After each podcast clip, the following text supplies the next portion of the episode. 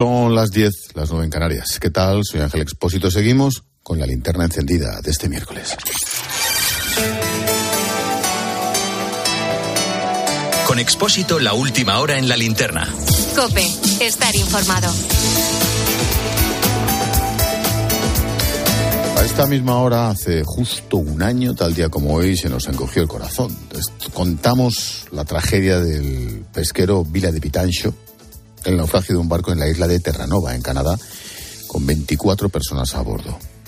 Tres, tres tripulantes sobrevivieron. Los otros 21 murieron. De esos 21, solo recuperaron nueve cadáveres. 12 personas, 12 pescadores quedaron bajo el mar.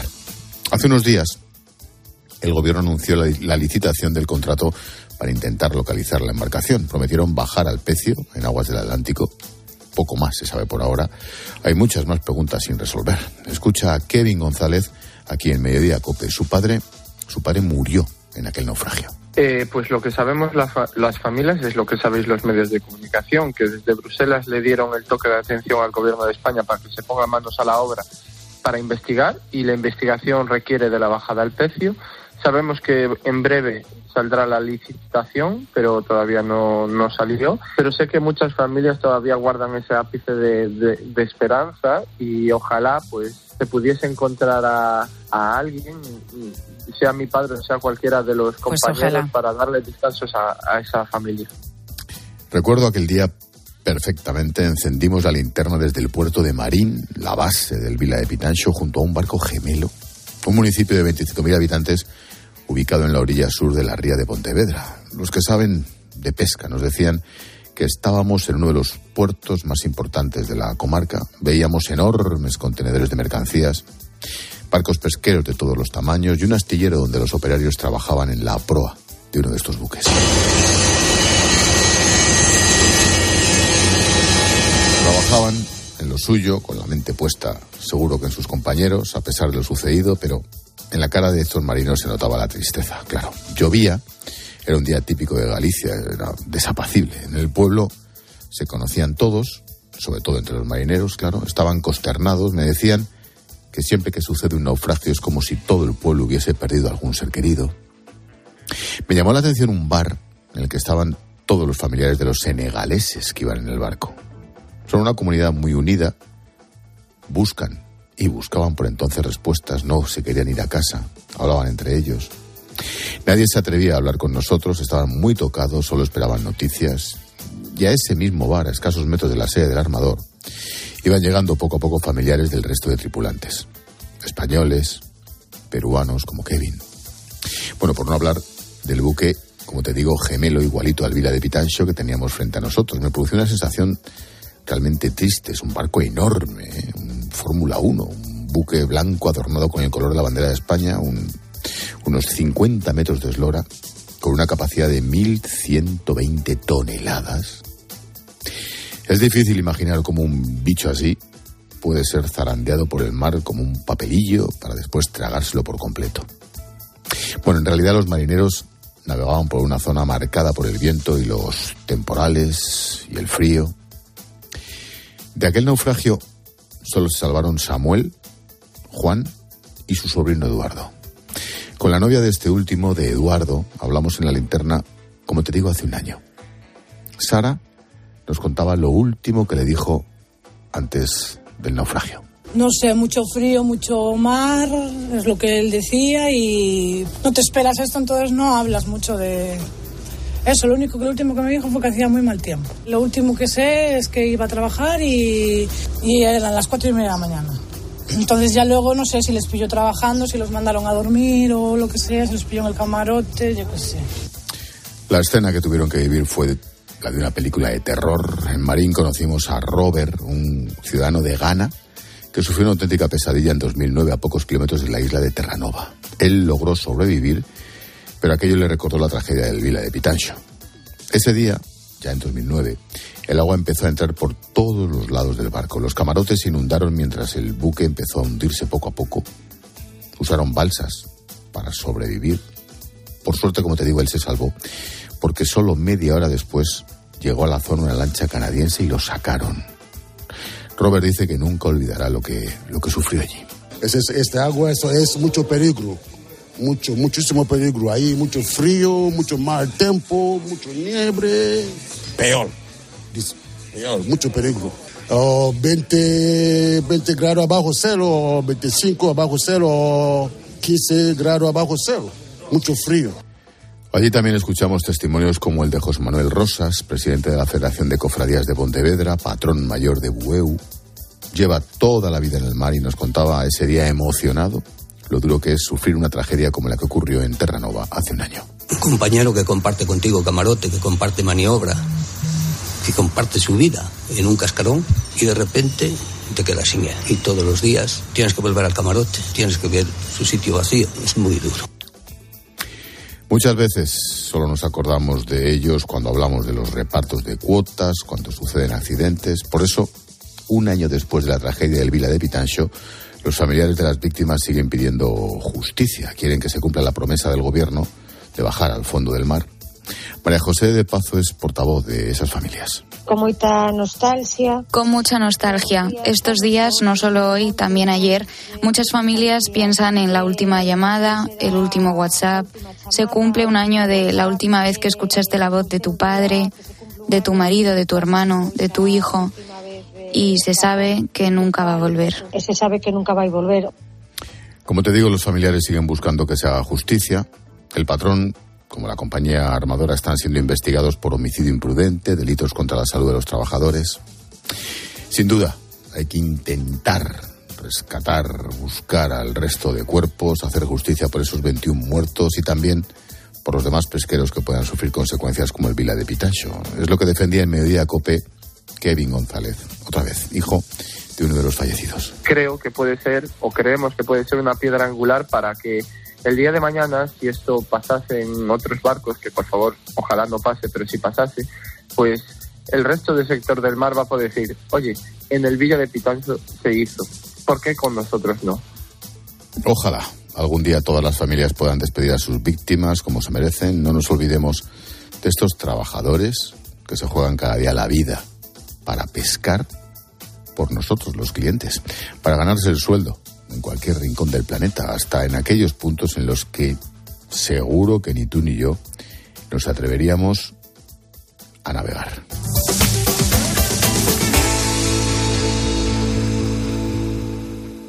Tiempo de tertulia con Carmelo Encinas y con Fernando Jauregui. Expósito. La linterna. Cope. Estar informado. Tiempo de análisis. Fernando Jauregui, ¿qué tal? Buenas noches. Hola, buenas noches, Ángel. Carmelo Encinas, ¿qué tal? Buenas noches. ¿Qué tal? Buenas noches a todos. Oye, Fernando, me estoy acordando aquello de Cope Tres Cantos 1 a Cope Tres Cantos 2. Estamos otra vez, estamos como en los viejos tiempos. Como los viejos tiempos de la pandemia, no hace tanto, ¿eh? sí, sí, pero bueno, pero ah. esta vez eh, las circunstancias son diferentes. Sí, sí, son excepcionales, son excepcionales. Totalmente, totalmente. Oye, mm, permitido un paréntesis, ahora vamos a la actualidad y lo que os dé la gana, pero mm, me parece interesante debate periodístico cómo se nos olvidan las cosas, las fechas, las efemérides, los recuerdos. Un año del Vila de Pitancho. Hijo, es que no damos abasto, tanto por el politiqueo, pero también por nuestra culpa, ¿no? ¿No nos parece que deberíamos pararnos un poquito a veces y echar la vista atrás? Yo creo, Ángel, que es que nos anega tanta información, nos anega. ¿eh? Estamos tan absolutamente rodeados de información todos los días. Hoy han pasado tantas cosas, hoy mismo, yo, si te digo la verdad, me he enterado esta mañana por algunos reportajes en los periódicos que había pasado un año de lo del Vila Y ahora, pues, mm, la historia que tú has contado, que ya sabes que tú eres un gran narrador de historias, ya te lo he dicho. En otras cosas te critico más, pero en esto, desde luego, hay que reconocer. en pocas, en pocas, no puedes, en pocas no puedes criticar. Bueno, bueno, bueno, no, no es que me critique poco, es que no puede. sobre todo por tu modestia, sobre todo por, sobre todo por tu modestia. Pero es verdad, es verdad. Tienes razón que de vez en cuando deberíamos pensar. Esto de Turquía y de Siria, pues dentro de un año seguramente ya habrá perdido toda fuerza. Se va a cumplir un año de la guerra de, de, Ucrania, un año se va a cumplir. Y yo creo que es que a veces, el, otro día tú y yo lo comentábamos en la radio, no tenemos derecho a olvidarnos de Ucrania, no tenemos derecho. Y sin embargo, pues poco a poco las, las circunstancias, la actualidad te va comiendo, nos va comiendo. lo que te sorprende a veces es que cuando se recuerda la efeméride, ha pasado un año de lo del Villa de Pitancho. Bueno, pues es que no te, lo, te imaginas que haya pasado eh, ya un año de, de, aquello, pero es que en ese año, por decir, por citar cosas que han ocurrido, pues eh, ha habido una guerra, ha empezado una guerra que, por cierto, va a cumplir pronto un año, lo cual también nos parece eh, que fue ayer cuando arrancó esa guerra terrible de Ucrania. Hubo un volcán que ya ha cumplido un año y, dos meses, ¿no? En fin, eh, pasan tantas y tantas cosas que realmente pues unas eh, digamos unos acontecimientos van tapando a otros y se van amontonando no como como esas ciudades históricas cuyos cimientos se apilan no y, y es imposible a veces socavarlos arqueológicamente porque realmente te vas encontrando con, con capas de, de, los distintos periodos que han vivido. Pero esto ocurre en muy poco tiempo con la actualidad. Ese es el problema. Sí, pero... ocurre con tan poco tiempo que a veces nos es muy difícil, eh, desde un punto ya, de vista pero yo, informativo. pero, pero, yo creo que ahí recordar... tenemos. Pero tenemos parte de culpa nosotros, Carmelo. Sí, Quiero no, decir, claro. o sea, en un programa de cinco horas de radio, en un periódico, en una revista, en, no te digo en un digital que cabe, vamos, es casi infinito, deberíamos hacer el esfuerzo por parar y mirar un poquito para atrás. O sea, no, no, no hay derecho a que haya no sé cuántos cadáveres en el fondo del mar y ni siquiera nos acordemos de ellos. Pensemos en estas familias, ¿no? Quiero decir, nadie nos obliga a no recordarlo. Es una cuestión nuestra. ¿No os parece? Estamos muy limitados, hay que reconocerlo. Tenemos que reconocer ante, nuestros oyentes, ante, nuestro, ante nuestros, nuestro público, que es que realmente, mmm, primero, las redacciones tienen muy poca gente en estos momentos. Y segundo, que es que están pasando tal cantidad de cosas en todos los niveles, empezando por el político, el politiqueo que tú dices, que es que yo creo que a mí, personalmente, que me dedico a esto 24 horas al día casi, pues no me da tiempo a aprender eh, los cambios vertiginosos que se, están, que se están operando en nuestro entorno. No me da tiempo, no me da tiempo a entenderlos en profundidad todos ellos, porque es que, claro, no, no te da la vida para esto. Y entonces, claro, pues ahí está la, la, gran injusticia, sí, de olvidarte de las injusticias. Porque esto del Vila de Pitanso todavía no se ha hablado del todo de las responsabilidades del armador y el capitán, ¿eh? por cierto. Bueno, pero está un proceso de investigación en marcha. Sí, pero bueno, además, nosotros claro. lo hemos dejado. El proceso de investigación pues, no, lo, no lo acompañamos, porque, en fin, porque es verdad, porque, porque, no nos, porque no nos da la vida. A mí, por lo menos, reconozco que es que no me da la vida más ya. Sí, se, se, agolpan demasiados temas y unos se comen a otros. Y este, en este caso. Yo es que pensaba, pues... Carmelo, pensaba, sí, ¿y si Ángel nos dice cuál es la principal noticia de hoy? Y es que tengo media docena. Media no, me docena. hagas, no me hagas spoiler que voy a ir con otra primero. no, no, pero, esto... te, te, te, digo, no, no, si hace, no, no era hacer spoiler, es que lo pensaba, digo, media docena. Y bueno, pues, uh -huh. fíjate, lo cierto, es que, lo cierto es que este asunto sí ha vuelto a la actualidad porque, bueno, pues se va, van a, creo que van a meter un, un robot ahí, una operación que cuesta. Dicen que se ha licitado. Sí, Veremos oye, tres, tres millones he oído, ¿no? Tres no, millones debe, de euros. Debe ser, debe ser una labor imposible. O sea, que no es una no es una investigación cualquiera, o sea, hay que... Bueno, veremos. Tiene un coste, um, porque está a una profundidad importante y, por tanto, es una operación sofisticada. Claro. Antes de entrar a la actualidad del día, esas noticias que tiene por orden ya Fernando Jauregui, eh, oye, mm, que no suene frívolo, todo lo contrario, ¿eh? Ha muerto Raquel Welch. Sí. 82 sí. años. Sí. Ya no solo un símbolo femenino y. ¿Te acuerdas de cómo la llamaban a Raquel Welch? El, el cuerpo. El cuerpo. De, porque, de oye, ¿y por qué sería? Nunca lo he entendido. Sí, Yo pues, tampoco. Por, por, la, por, la, por el famoso póster, bueno, por la famosa imagen en, en bikini, hace un millón de años. Eh, sí, no, pero no se lo explique. No, no, no se lo explique. No, y, y, me lo va a explicar el tío, es que es así. Carmelo es así. Bueno, claro, te voy a explicar porque tú tienes ya una edad y a veces pues tienes olvidos.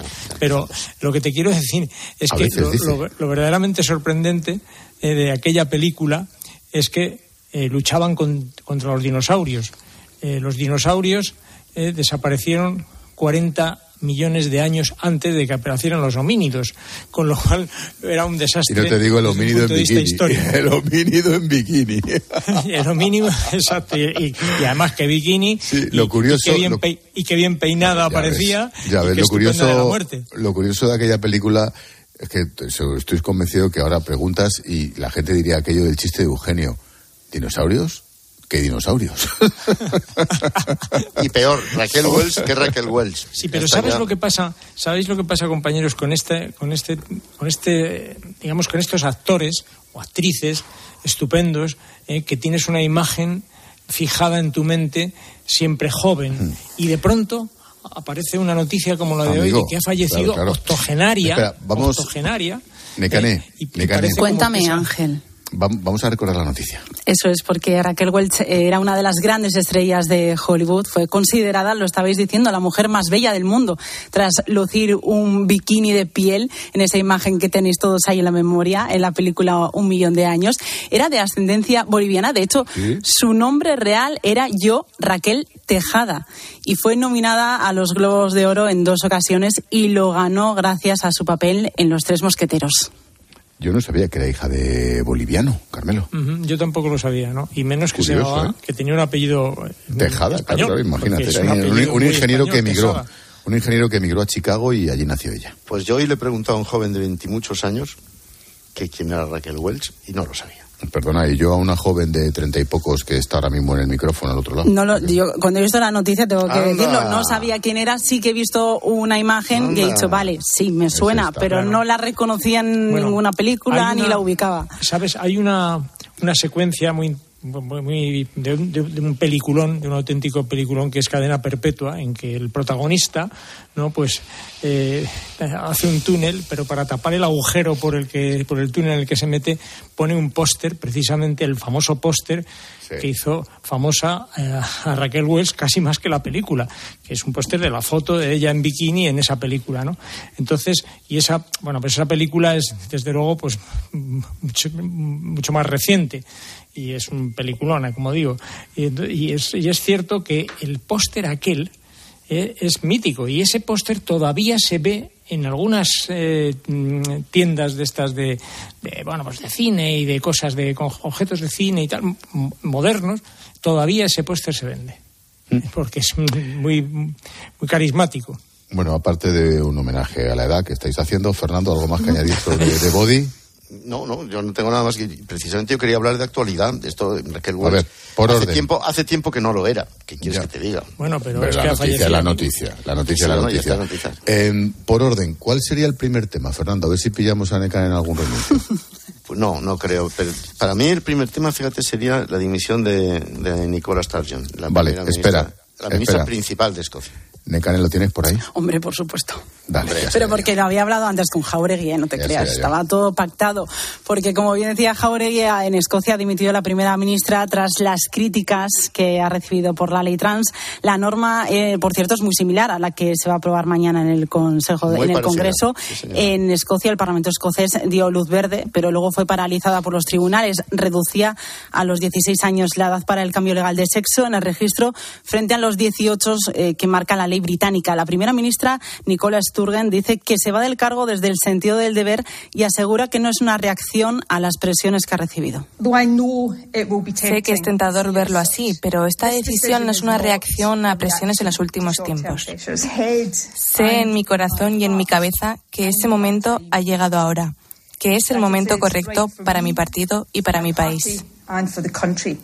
Su renuncia se produce poco después de que una encuesta reflejara las consecuencias de su gestión, también la, esa polémica ley trans. Y recordamos que Reino Unido, Suecia y Finlandia están dando marcha atrás con enmiendas y modificaciones en sus leyes similares eh, después de comprobar esos efectos secundarios graves de los tratamientos hormonales en menores. más, allá, más allá de lo de Sturgeon, que tiene que ver con lo otro, yo os la dejo votar. Claro, claro, Es que lo de la ley trans es una locura bueno, es que yo creo que yo creo que el proyecto mm, era se inspiró en el, en el proyecto escocés. Fíjate lo que te digo, que ha sido vetado por los tribunales británicos, por cierto. Eh, de todas maneras, he dicho que la noticia más significativa para mí era la de la de Sturgeon, porque eh, no solamente afecta a nuestro debate de la ley trans mañana, mañana en el, Parlamento, sino también al tema del independentismo, porque ella era una furibunda partidaria del Brexit ahora quieren los escoceses hacer otra vez un referéndum y nosotros al final son los dos grandes problemas que tenemos. La engañaron como una pringada. que, les, claro, les, hicieron trampas, por entenderlo, vamos. Les hicieron trampas. Y yo creo que ese es al final el motivo de, eh, que ha determinado su, su marcha es el hecho de que se siente incapaz de sacar adelante el proyecto porque ella, al fin y al cabo, su, digamos que su, eh, su emblema político es eh, conseguir la independencia de Escocia y este y ahí ha perdido fuelle. Eh, parece que las encuestas no la saludan. Sí, pero así lleva muchos años Carmelo y dimite ahora después del pollo de la ley. Sí, bueno, esto puede que sea, digamos, el fulminante, si quieres, pero vamos, parece entenderse que ya no, ha perdido, no es capaz de defender con la fuerza que, requiere eh, el proyecto independentista de su formación. Ha perdido muchísimo apoyo ella en, la, es popular, muchísimo. Y yo creo que estaba ya completamente agotado su mandato ya mm. sin ideas. Yo creo que, bueno, es una dimisión, pero que es una dimisión que nos demuestra a nosotros que nuestros problemas también existen por ahí y que hay otras maneras de resolverlo. Como tú mismo has dicho, este mediodía, me parece, no sé a qué hora, lo he oído en algún momento, pues aquí las cosas no se resuelven exactamente igual. No, no resuelven a Montero versus Montero y a no sé qué, o sea, las cosas muy raras. es que me, resisto, o me he resistido siempre a comparar, eh, a equiparar lo que pasa en Escocia con lo que pasa con Cataluña. Eh, porque es que realmente no es sinceramente creo que no es no, sí, yo creo que Fernando se refería a la ley trans ahora, no al tema. Yo me estaba refiriendo a la ley trans, ah, sí. No, pero el tema, el tema del referéndum también es un tema que nosotros hemos planteado de otra manera, de, otra, manera, sí, pero lo tenemos planteado. Y con yo creo que muy distinta, porque no, pero si al final, fue un reino en su día. Al final, yo lo que estaba, yo lo que estaba intentando decir es que eh, las cosas se resuelven de otra manera en otros sitios. Aquí estamos en un debate absolutamente, absolutamente absurdo a todos los niveles tanto el de la ley trans como el de la ley eh, del CSI, como el, en el debate sobre el aborto que se está produciendo. Son debates que no se deberían estar produciendo, que son absolutamente innecesarios producirlos en estos momentos, pero como hemos decidido aquí abrir todos los cajones al mismo tiempo, sin saber cómo cerrarlos, pues eh, estamos encontrándonos con un desconcierto en la ciudadanía muy serio. No digo yo que tenga que dimitir Pedro Sánchez, no estoy diciendo nada de eso. Estoy diciendo simplemente que hay otras maneras, seguramente mucho más sabias, de resolver los problemas que ellos mismos van creando, dicho sea de paso. Sin duda. Mm, permíteme, te doy la palabra ya, Carmelo. Eh, la he dejado votando. El asunto del sí es sí, ¿qué ha pasado hoy con las Montero Sisters? Que el gobierno sigue peleando consigo mismo, siguen buscando esa salida a la chapuza que han hecho con la ley. Hoy Pedro Sánchez ha ignorado al PP, que le ofreció su apoyo para acelerar la tramitación de la reforma del PSOE con un pleno que se celebraría la semana que viene y sin esperar a ese 7 de marzo, como forzaron ayer Podemos, Esquerra y Bildu. Y mientras tanto, las Monteros, Irene Montero y María Jesús Montero, han seguido lanzándose dardos, cruzándose en el pasillo del Congreso. Ricardo Rodríguez, buenas noches. Buenas noches. Pedro Sánchez podría acelerar los trámites forzando la convocatoria de un pleno extraordinario el jueves de la próxima semana, pero ha medido la tensión en las costuras de la coalición. De ahí que el PP y en su nombre Cuca Gamarra lo haya retratado. Una chapuza que usted sigue sin solucionar. Usted se parapeta detrás de la ministra de Justicia. Aquí estoy, dando la cara. Soy el presidente del gobierno. Si usted quiere, el próximo jueves 23 traemos a este pleno su rectificación. Nosotros podemos equivocarnos. Y cuando hay una equivocación, nos afanamos en resolver ese problema. En pasillos, Podemos ha buscado devolver la negociación al seno del gobierno y el PSOE la sitúa en el trámite parlamentario de su reforma. Irene Montero se queja ahora de que justicia le huye. María Jesús Montero deja caer que la titular de igualdad solo alimenta el relato. Que trasladen la propuesta también, si es que realmente existe. Se pueden mandar muchas propuestas en las que uno lo que hace es contabilizar probablemente más para el relato, ¿no? No entendemos por qué no quieren sentarse. Nosotras creemos que hay que llegar a una solución y dar una respuesta unitaria como gobierno antes de que esa proposición de ley llegue al Pleno. Las propuestas no se miden al peso, subrayan las filas socialistas ante el séptimo documento remitido por igualdad, sin dejar por ello de avisar de los efectos nocivos para la izquierda de llegar al 8M con la coalición abierta en canal. Carmelo. Yo llevo días convencido, y así lo he expresado, pero cuando digo días, digo hace diez días, he convencido de que eh, Podemos, en concreto la ministra de Igualdad, no tiene intención alguna de eh, llegar a un acuerdo con, con el Partido Socialista en este tema.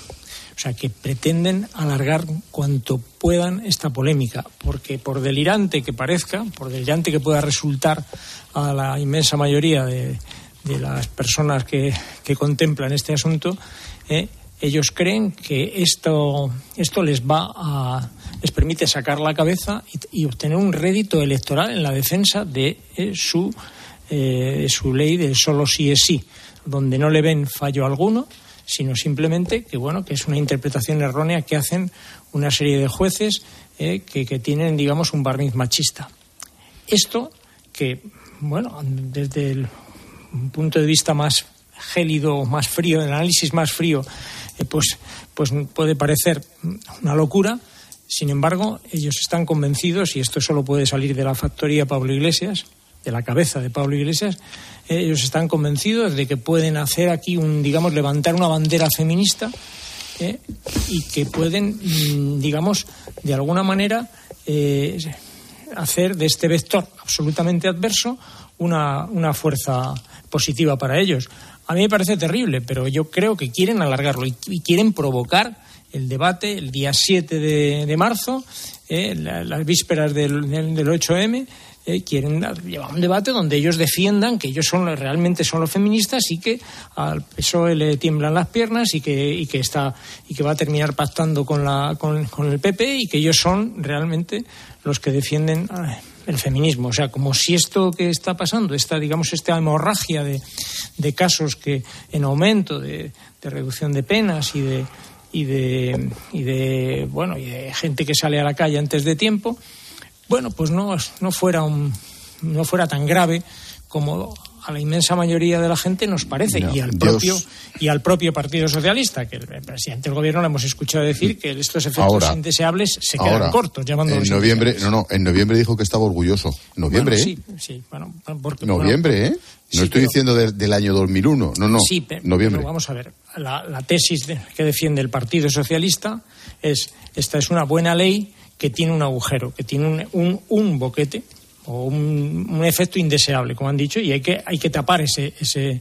ese efecto indeseable. Pero, es que he hecho, una autopista, hecho, he hecho una autopista muy buena que tiene un socavón enorme, entonces no es tan buena. Bueno, pues porque evidentemente es que tiene un efecto indeseable y se queda corto, pues quiere decir que, tiene, que hay un fallo ahí y bueno, pues eso se admite.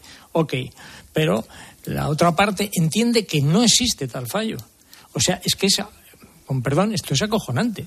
¿Eh? Que diga que no existe un fallo cuando tú estás viendo que sí tiene un efecto que como poco no puedes mm. calificar de, deseable.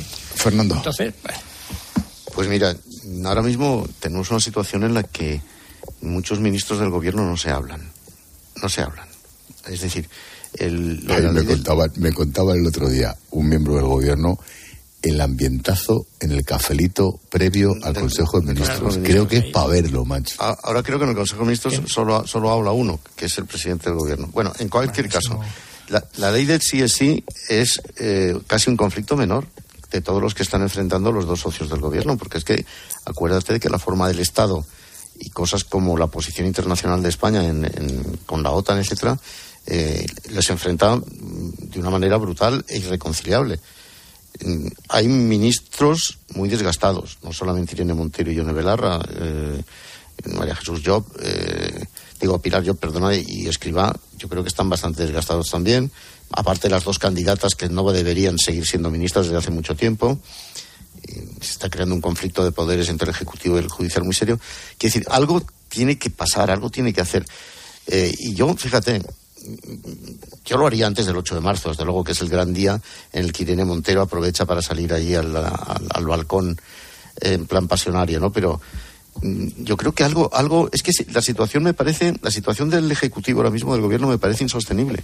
Así, es que no se está pudiendo gobernar, es que se está, y encima, como te distraes con la campaña electoral y con los vídeos promocionales, pues entonces es que realmente la gobernación del país está en un, en un momento bajísimo.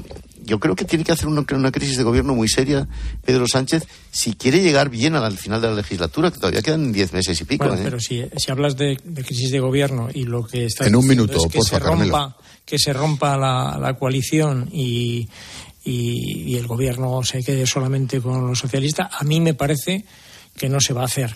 Yo creo que la idea ¿Qué, ¿qué tiene que ocurrir para que se rompa la coalición? Bueno, pues hombre, yo creo que va a ocurrir. Si encima la otra parte del gobierno en la, guerra va con quien va. Escucha, yo creo que sí va a ocurrir. Lo que no creo es que vaya a ocurrir eh, de forma inmediata. Yo sí que creo que al final sí va a ocurrir. ¿eh? pero no va a ocurrir antes de las elecciones de mayo. Yo no digo que sea de forma inmediata, digo que debería ser, porque es que esto aguanta más. No, pero lo de las elecciones de mayo es fundamental. Hombre, ya, evidente. Pues en las elecciones de mayo, antes, en las elecciones de mayo se, va a romper mucho más todavía la coalición de gobierno, que, es que no existe. si esa coalición además es que no existe, está muerta. Bueno, esto es como el CID, esto es como el CID, que gana batallas, bueno, gana batallas no sé, eh, pero, pero después de muerta. Yo lo tengo muy claro. Está mm. muerta, pero digamos que entienden ambas partes que no les conviene desde un punto de vista electoral romperlo, eh, digamos, de forma eh, en los próximos meses. Como y no se va a romper. Y no se va a romper. Y no es solo porque unos quieran la moqueta o el sueldo y tal, que oye, que cada uno tendrá, digamos, eh, su, haber hecho sus cuentas, sino porque entienden entienden, y sobre todo la parte morada del, gobierno, entiende que no hay mejor plataforma de expresión que el Consejo, que estar en el Consejo de Ministros. Nos ha jodido que eso digan las dos ministras que son candidatas de la parte del PSOE a las municipales y siguen siendo ministras. Por eso, eso, es, eso es una, eso es inmoralidad. esto es así, o sea, esto es en la naturaleza de la política. Ya, ya, ya, ya, sí, sí. No. Eh, dejadme, dejadme dos minutos, que ahora vengo. Estás escuchando la linterna de Cope. Y recuerda que si entras en cope.es, también puedes llevar en tu móvil las mejores historias y el mejor análisis con Ángel Expósito. Cuando tu vehículo es tu herramienta de trabajo, sabes lo que te puede afectar un contratiempo. Por eso, ahora, con el seguro para vehículos profesionales de línea directa, tú y tu negocio estaréis protegidos con la cobertura de hospitalización por accidente, que te da 100 euros por cada día que estés ingresado en el hospital. Ven directo a lineadirecta.com o llama al 917-700-700. El valor de ser directo. En Movistar la emoción del fútbol nunca se acaba, porque vuelven las mejores competiciones. Vuelve toda la magia de la Champions y la Europa League. Con mi Movistar disfruta de toda la emoción del fútbol con la mejor red de fibra y móvil. Y además un dispositivo desde cero euros. Infórmate en el 1004 tiendas o en movistar.es. Escuchas Cope. Y recuerda, la mejor experiencia y el mejor sonido solo los encuentras en cope.es y en la aplicación móvil. Descárgatela. Correr un maratón es un gran reto. Llegar a la meta del Zurich Rock and Roll Running Series Madrid te cambiará la vida. El 23 de abril vuelve con un nuevo recorrido más monumental y tres distancias: maratón, media y 10 kilómetros. Inscríbete ya en rockandrollmadridrun.com, que se agotan los dorsales. Bebida oficial Coca-Cola. siempre lucha por conseguir darnos lo bueno a un precio sin igual.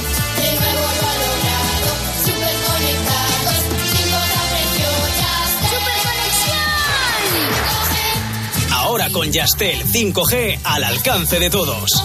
Llama al 1510. A ver esa foto, decir patata. ¡Hijolusa! Es que decir patata es decir hijolusa. Por eso, cuando nos busques en el supermercado, dale la vuelta al envase y encuentra nuestra marca para garantizarte una gran calidad en tu mesa. Patatas hijolusa. Amamos las patatas. En COPE nos levantamos antes que nadie. Muy buenos días, yo soy Carlos Moreno el Pulpo. Tú por escucharme ya eres un ponedor de calles. Nosotros ya decimos buenos días. Y lo hacemos con el primer despertador de la radio española. Él es un vigilante de seguridad. Yo ante ellos me pongo en pie. Francisco Javier, buenos días, hermano. Buenos días, Pulpo. Nos hemos puesto la radio aquí, escuchando al Pulpo para ver si me nota el abrazo. Con un programa que reivindica al trabajador nocturno. Miguel Ángel, buenos días. Buenos días, Pulpo. ¿Qué tal se da la madrugada? Bueno, bien, aquí poco a poco. Lo digo porque tú eres un VTC. De lunes a sábado, de 4 a 6 de la madrugada, poniendo las calles, con Carlos Moreno. El Pulpo.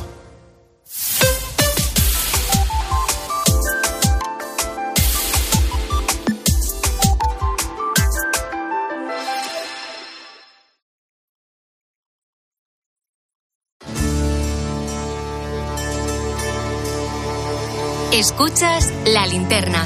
Con Expósito. Cope, estar informado.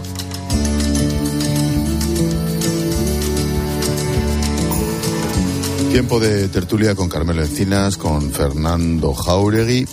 Propuesta que ha mandado esta tarde Carmelo. Plantea hablar de Antonio Cabrales, profesor, economista. Ayer renunció como consejero del Banco de España seis horas después de aprobarse su nombramiento en Consejo de Ministros. Nuevo récord del mundo. Seis horas. Necane.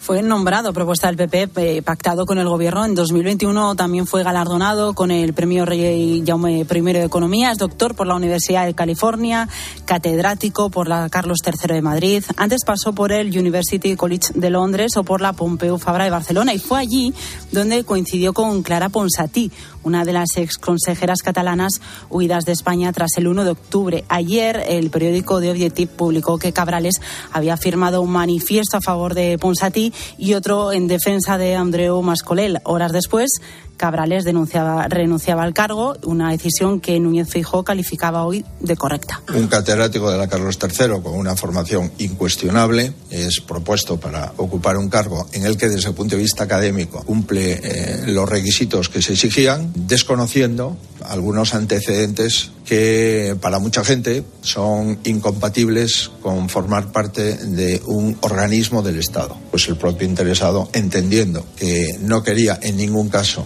producir tensiones, pues eh, presentó a las pocas horas su renuncia al cargo. Me parece que es correcta esa renuncia. Y yo pregunto, ¿pero esto no es una negociación entre el PP y el PSOE? Digo, este señor ha renunciado a lo que le ha dado la gana. Me parece bien que renuncie, él sabrá por qué. Pero el PP también tenía que haberse informado, ¿no? Bueno, y aunque se hubiera informado. Eh, esta es mi opinión. No sé, digo, si, la, si la justificación es esa. Sí, ah, bueno, vale, pero en cualquier caso, a mí me parece que eh, el, o sea, el, currículum de Antonio Cabrales es indiscutible. O sea, es un economista de primera fila, es una persona respetada en el mundo en el mundo de los economistas y preguntes a quien preguntes de ese universo ¿no?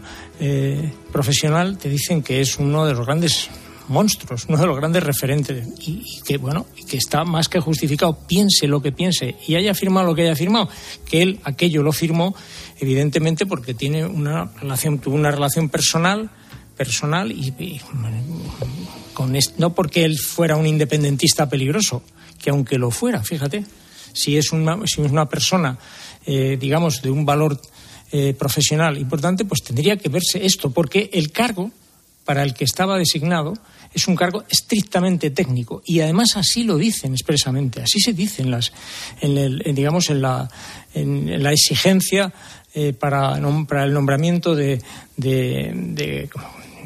consejero del Banco de España, que es un perfil estrictamente técnico. Y a mí lo que me parece, a mí lo que me parece es que eso se ha roto. O sea, la politización a la que asistimos permite que el fuego amigo el fuego amigo, porque cuando dice, cuando dice Feijó, eh, para mucha gente, eh, en este corte que habéis puesto, para mucha gente, ese para mucha gente será la más dura del Partido Popular. Y esa es la que ha puesto el grito en el cielo eh, y quitan a un tipo que es, tiene un fantástico currículum, y que es indiscutible y que no es un peligroso ni independentista ni un peligroso bolchevique, sino simplemente es una persona que por amistad, porque compartió en la Pompeu Fabra, como ha explicado muy bien Necane, eh, eh, pues digamos un tiempo con estas personas, pues oye, firma un manifiesto a su favor en el sentido de que estas personas eh, profesionalmente tenían una valía para él. Ya está, y una amistad. A lo mejor lo que hubiéramos hecho cualquiera de nosotros por un compañero, hiciera lo que hiciera, simplemente por amistad o, por, porque entiendes que, bueno, que aunque no compartas lo que ha hecho, pues no merece ser, no merece el trato que, recibe. Ya está. No mm. te, no te has implicado más en la política. Em, y a mí me parece que es absolutamente impresentable lo que ha ocurrido con Antonio Cabrales. Evidentemente, Antonio Cabrales no se va porque, porque lo desee, se va porque la presión del sector más cavernícola así lo digo, del Partido Popular dice que se vaya. Oye, ¿esto no hay que ver en un, nombramiento de dos? Sí, sí, claro. Lo digo porque la otra es la jefe de gabinete de Nadia Sí, sí, pero también tiene un currículum, ¿eh? Ah, o sea, ya, sí, sí. Judith también, lo también, lo tenía la sobrina de Luis de Guindos y Bien, la también. Y, qué dije yo? Ah, en aquel momento que, que no tenía que dimitir. O sea, y esto puedes mirar. Al final, siempre, al final siempre pasa por un lado. bueno, no, pero vamos a ver. Judith Arnal tiene un pedazo de currículum. O sea, esta señora ha sido directora. Eh, ¿Te parece eh, lógico, Carmelo, que la jefa de gabinete de una ministra acabe de consejera del Banco de España? Pues a mí me parece que profesionalmente es impecable. madre mía, Yo sí, creo- sí, perdona que te diga. Yo creo, si, me dejáis, si me dejáis creer un poco, Carmelo, no, no, simplemente te digo. Que lleva- como me hace, como- Lleva, no. lleva dos horas. Bueno, diciendo- ya, ya, bueno, déjame horas que, te- no, que pero termine, se- si no te seis, importa, seis, me- me- seis minutos, sí. Si me dejas, si me sacas el tema de Judy Arnal, te diré que, o sea, esta señora estuvo 10 años en el Tesoro Público, 10 años en el Tesoro, o sea, es doctora en Economía por la, por la. Universidad de sí, Navarra, sí. es técnico, eh, genera- es técnico del Estado, economista del Estado, o sea, tiene un pedazo de currículum brutal y respetada internacionalmente. O sea, a mí no me parece que... Y va a un cargo técnico. Técnico. Esta no va a hacer política. En el Banco de España, en ese cargo, no se hace política. Se hace, es pura economía. Fernando. No digo más. Bueno, Porque no dices más, dices. Sí, ya lo has dicho todo muchas veces. Bueno, yo eh, pienso que son cosas distintas, eh, Ángel. Lo de Judith Arnal a mí me parece mal, sinceramente. Eh, la jefa de gabinete no puede ser recompensada con un tema como una consejería en el Banco de España. Yo creo que eso es realmente es, eh, es un clientelismo excesivo el que está practicando en ese aspecto el gobierno muchas veces y el, y el Ministerio de Economía mm, particularmente. El tema Antonio Cabrales a mí me parece que ha sido una, una sobrereacción excesiva, no tiene ningún sentido. Yo, para ser consejero del Banco de España, no me parece que tenga nada que ver el firmar o no firmar un manifiesto en favor del regreso de la señora Ponsatí. La verdad. Naturalmente que eso no tiene nada que ver con lo que piensa el Partido Popular ni con lo que pienso yo sobre la señora Ponsatí, pero mm, a mí me parece que el señor Cabrales eh, tenía méritos y tiene méritos más que suficientes para ocupar esa consejería y que no andamos muy sobrados de técnicos tan importantes eh, como, como él, efectivamente, para andar desdeñándolo. Porque yo creo que su movimiento se ha producido después de una llamada que recibió, concretamente, según creo, de Cuca Gamarra, la portavoz parlamentaria del Partido Popular, diciendo, en fin, esto, no, no echándole, pero en fin, carraspeando mucho. Y yo, lo que ha dicho Feijóo, pues no me parece, me parece que, es bastante insolidario. Yo, que conocía a José Antonio Griñán bastante, me permití firmar un manifiesto eh, diciendo que yo apoyaba su indulto. Nadie me ha echado de la COPE por decir eso y, y- y- de no, y- no ha pasado nada. Bueno, pues, eh, yo lo he dicho, lo he dicho aquí, me lo han preguntado, lo hemos discutido y oye, y nadie me ha dicho nada. Y porque para estar aquí co- comentando en la COPE el hecho de que yo sea o no sea amigo de- del señor Griñán y piense que el señor Griñán es una persona honrada, etcétera, y bueno, yo sabía además que tenía un grave problema de salud, pues hombre, pues en fin, ¿qué quieres que te diga? No creo que tenga nada que ver con mis comentarios en general sobre la política. Pues yo creo que el señor Cabrales no tiene nada que ver. Y al final es un señor que como tiene mucha categoría y se gana muy bien la vida. Ha dicho que os den. ¿Sabe usted lo que os den, digo? claro, Que no me- claro que os bueno, den. pero es que, pero es que perdona un momento, Carmelo, que lo que no podemos permitirnos es que los mejores, Claro. eh, los mejores nos abandonen Claro, en la, en la los que cosa nos dan es a nosotros. porque entonces al final eh, se empobrece el país y eso yo creo que debe- debería haberse considerado. No sé si son los duros del PP o quién son, pero yo sé que al final él se ha ido porque le han hecho insinuaciones en el PP de que, oye, esto no ha salido bien visto. Y no sé, en fin, no, no me parece tan grave, la verdad, lo de la señora Ponsatí como para condenarle al ostracismo a este señor. Ah, pues sobre todo es que, vamos a ver, que un- una parte, digamos, de la política intente echar a este señor por algo que hizo, que firmó, por, un ejercicio de libertad de expresión hace cinco años y que no tiene otra, otra contraindicación, sino todo lo contrario. O sea, es respetado por todo el mundo que está metido en este en, la- en la- en el universo económico. Todo el mundo sabe que este señor es un personaje muy, digamos, muy señero. A mí me parece que ha hecho muy bien marchándose, la verdad. Bueno, ha hecho muy bien personal. en lo personal, pero, Personal, para- personal. pero Me parece que- conmigo, me parece que ha hecho muy conmigo bien. en que los que perdemos somos nosotros, que perdemos en el, en el, en el Banco de España, ¿eh? como consejero del Banco de España, ¿eh? Que es donde se toman grandes decisiones, o sea, porque está el gobernador, el subgobernador y luego los consejeros. Y ahí se toman decisiones muy importantes para este país, económicas. Y que este señor no esté ahí porque un grupo de mm, cerril, de políticos cerriles, cerriles, le meta, ¿cómo es, así, no es que esos son los que han metido la presión, los que le han metido presión a Cuca Gamarra y a Feijó. No y Feijó dice, este, es que hay gente, dice, hay gente que esto no, no Yo lo que pienso no, es, si me no permites, gusta, Carmelo, coño, pues, pues si No. no le gusta, Nos ¿eh? pilla el toro. Bueno, no, simplemente, simplemente quería decir que el Banco de España es un organismo muy independiente en estos momentos, que tiene una gran influencia en un mundo como el económico y que yo creo que hay que respetarlo y potenciarlo como una rara avis, que lo necesitamos, la necesitamos mucho. ¿Y no esto, no ha sido, no ha sido, esto no ha sido un buen paso. Ya politizamos todo lo demás, en eso te Ya politizamos, todo, esto, lo ya politizamos todo lo demás. Eh, Julio César Herrero, buenas noches. ¿Qué tal, Ángel? ¿Qué pasa? Buenas noches, eh, Fernando Jauregui. Buenas noches, ¿cómo estás? Chicos, me tengo que ir en, me tengo que ir en 10 minutos, ¿vale? Venga, lo digo para luego no. ¿eh? Yo, eh, a mí, a mí no me lo digas mucho. Y, y, Carmelo, ¿cómo estás? ¿Qué tal, guapo? Eh, tremendo. Sigue pareciéndome que la chaqueta roja es innecesaria, pero bueno. Eh, bueno, eh, tú querrías ponértela. Parece el, parece el Sí, Relaciones el Públicas de Iberia. bien, pero- Es, es el Relaciones Eh, Públicas de Iberia, oye, el que se tengo pone diez ahí factura- facturación en el Ya tengo mostrador. nueve, ya tengo nueve, ya tengo nueve. Os sienta a vosotros como la... ch- Bueno, el dirigente de Más País, Íñigo Errejón, dijo ayer esto. Estamos hablando mucho del sueldo, del sueldo mínimo y de que hay que subir el sueldo mínimo. Pero creo que hay que empezar a hablar también de los sueldos máximos. Y creo que hay que empezar a fijar también topes por arriba. El país lo está pasando muy mal. Y en un momento en el que el país lo está pasando muy mal, hay que fijarse también qué actividades retribuimos y cómo las retribuimos. ¿Esto es una pedrada o una idea interesante? A mí, a mí, que este tipo de cosas, en fin, yo no soy un experto en finanzas ni en lo laboral, que este tipo de cosas las promueva un tío que no da un palo al agua en su vida, que ha cobrado una beca pública por la cara durante años, que no ha devuelto un puto duro y que encima se ponga a darnos lecciones de sueldos, me parece maravilloso. Me parece un ejercicio fantástico. Ya casi nos ha chafado todo este. No, he dicho yo lo que es que, es que, es que me, pone. ya- porque como le tiene enfilado. No, hombre, no, es que se lo ocurra, ¿eh? Lo tiene enfilado. Es que se le ocurra, no, es que es el listo. Encima va de listo. el- bueno.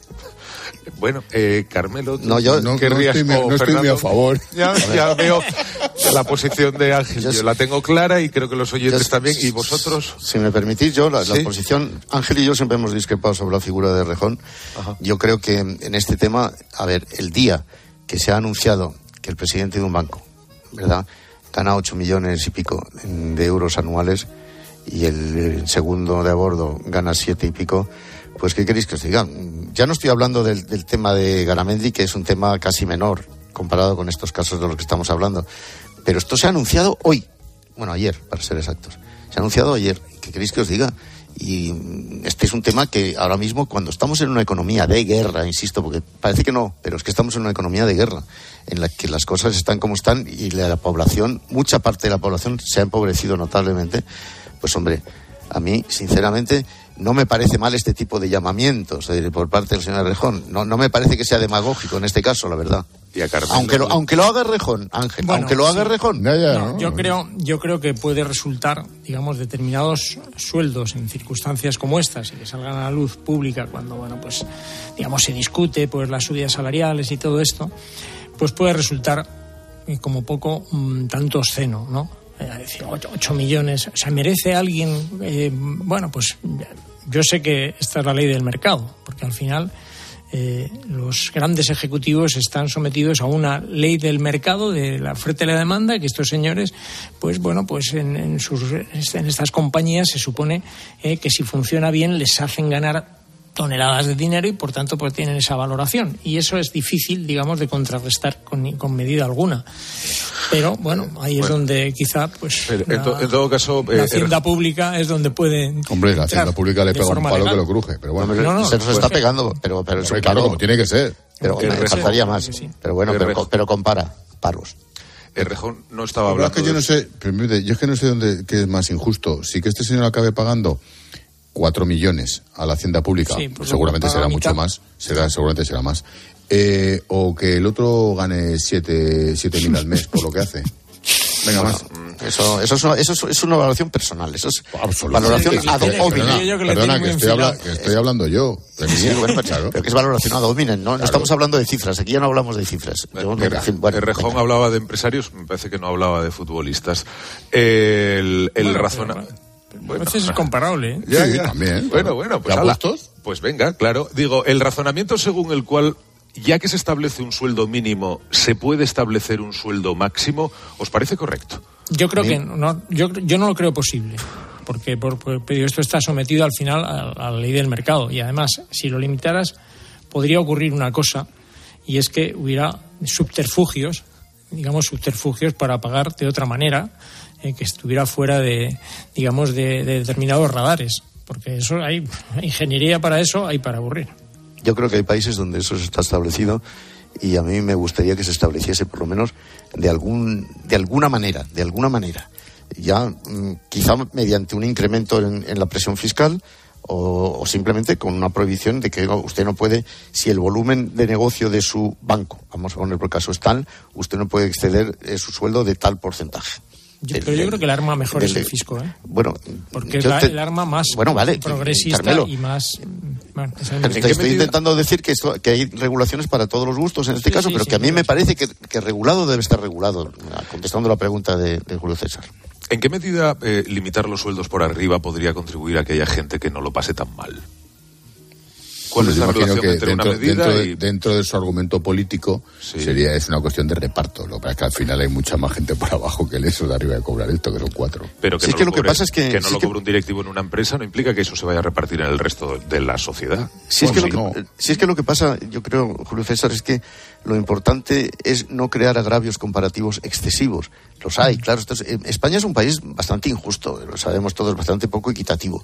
Pero bueno, eh, una vez dicho esto, mm, hay casos que es que realmente a veces pues son exagerados. Yo que pues ya he dado un ejemplo de lo que yo he leído hoy eh, sobre, sobre sueldos de, de- de determinados personajes del IBEX. Hombre, eh, limitar un poco limitar un poco ese agravio comparativo que algún día oye acordaos de lo que está ocurriendo en Francia acordaos, acordaos de lo que está ocurriendo en Gran Bretaña la gente está en la calle por lo, de, lo de Francia es impresentable. es impresentable estoy- Por parte de los franceses iba, que convocan, iba, de- ¿eh? iba, iba a decir iba a decir ahora mismo que por motivos mm, bastante extraños en algunos de los casos por ejemplo. Francia porque la jubilación a los 62 años tiene mucha gracia pero bueno pero que lo, lo único que estoy diciendo es que la calle se cansa llega un momento que se cansa y hombre pues procu- procuremos no cansarla si es que procuremos mantener un cierto equilibrio nada más. Sí, digamos que contribuiría eh, digamos a la estabilidad social porque efectivamente tu, tu pregunta es Julio esto va a mejorar eh, pues probablemente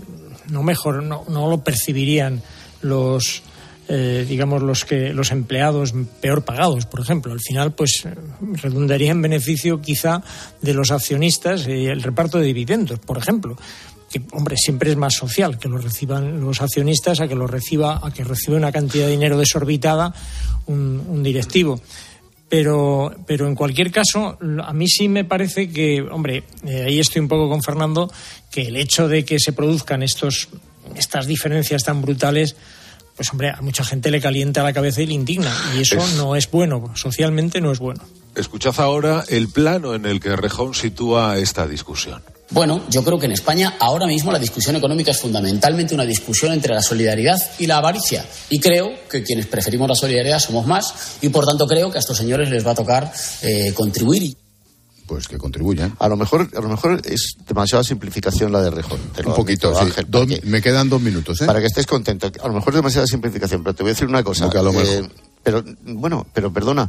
Eh, ese, en esos términos se puede plantear ahora mismo se puede plantear ahora mismo una importante un importante porcentaje de la población española en esos mismos términos pueden estar planteándose las cosas ¿eh? eso te lo digo porque tú, yo como tú escucho muchas cosas en la calle muchas muchas Carmelo y, no además, solamente a nuestros compañeros Sí, yo creo eh, un poco en la línea de lo que dice Fernando. Es verdad que es simplificar mucho, eso no hay duda, y que tiene un punto demagógico el plantearlo así. Eh, pero eh, sí que es verdad que esto, que este, estas, eh, la diferencia, digamos, entre, entre unos y otros, entre unas, entre los ricos y los que ganan menos, eh, sí que sí me, sí me parece que puede de alguna manera eh, ser fácilmente manipulable manipulable. Y por tanto sí que sí que ocurre que hombre que todo lo que se haga para transmitir un mensaje diferente eh, en favor de la solidaridad y en favor de que oye de que tiene que haber un cierto equilibrio porque la, cuanto más ancha es la brecha social de un país más posibilidades de inestabilidad hay Ganarla. y eso y esto es así, o sea, eso está comprobado, puedo decir que estadística y científicamente.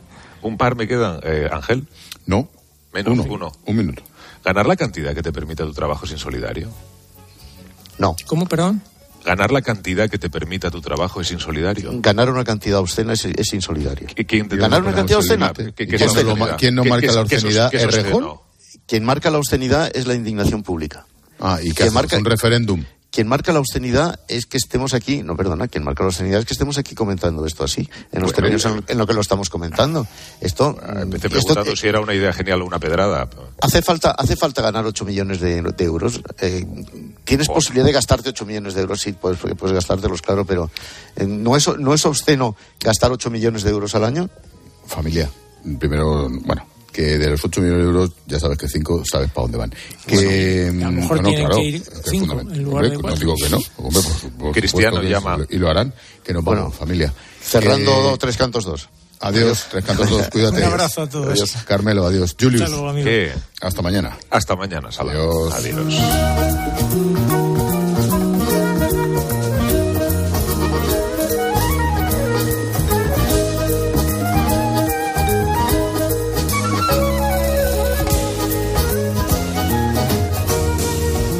Expósito. La linterna. Cope. Estar informado. El silencio en la radio no funciona. Y sabemos que el silencio, en problemas como la salud mental, Tampoco. En la vida, no hay nada más poderoso que la comunicación. Como seres humanos, la primera conexión que tenemos con los otros es a través de la voz. Sabemos que no hay solución rápida para los problemas. Pero salir de la celda del silencio Empieza por hablar y ser escuchado. Y este jueves, en Cope, Carlos Herrera, Ángel Espósito, Pilar Cisneros. Fernando de Aro y yo, Pilar García Muñiz. recorremos España para escucharte.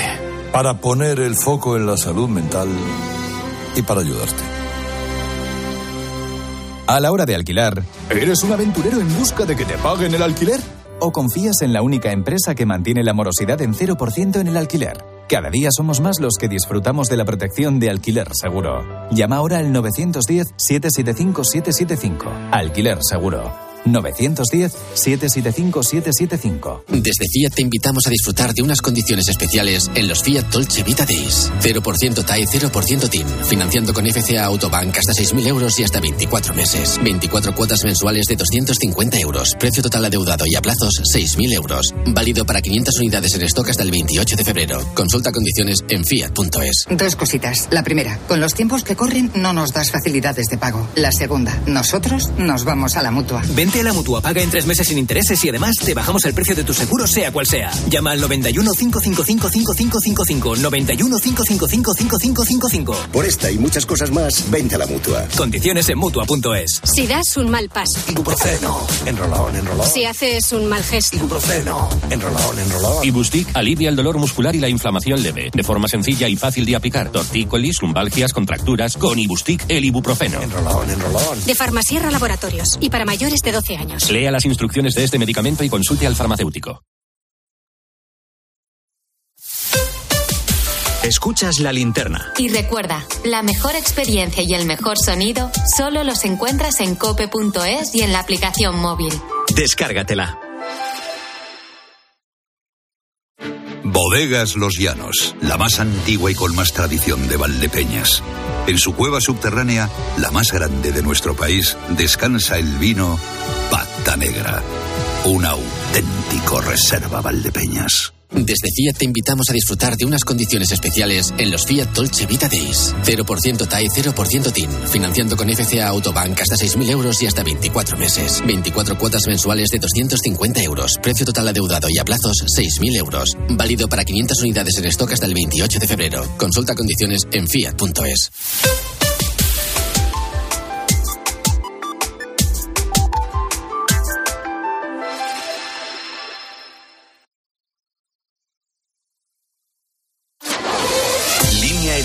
Cadena Cope.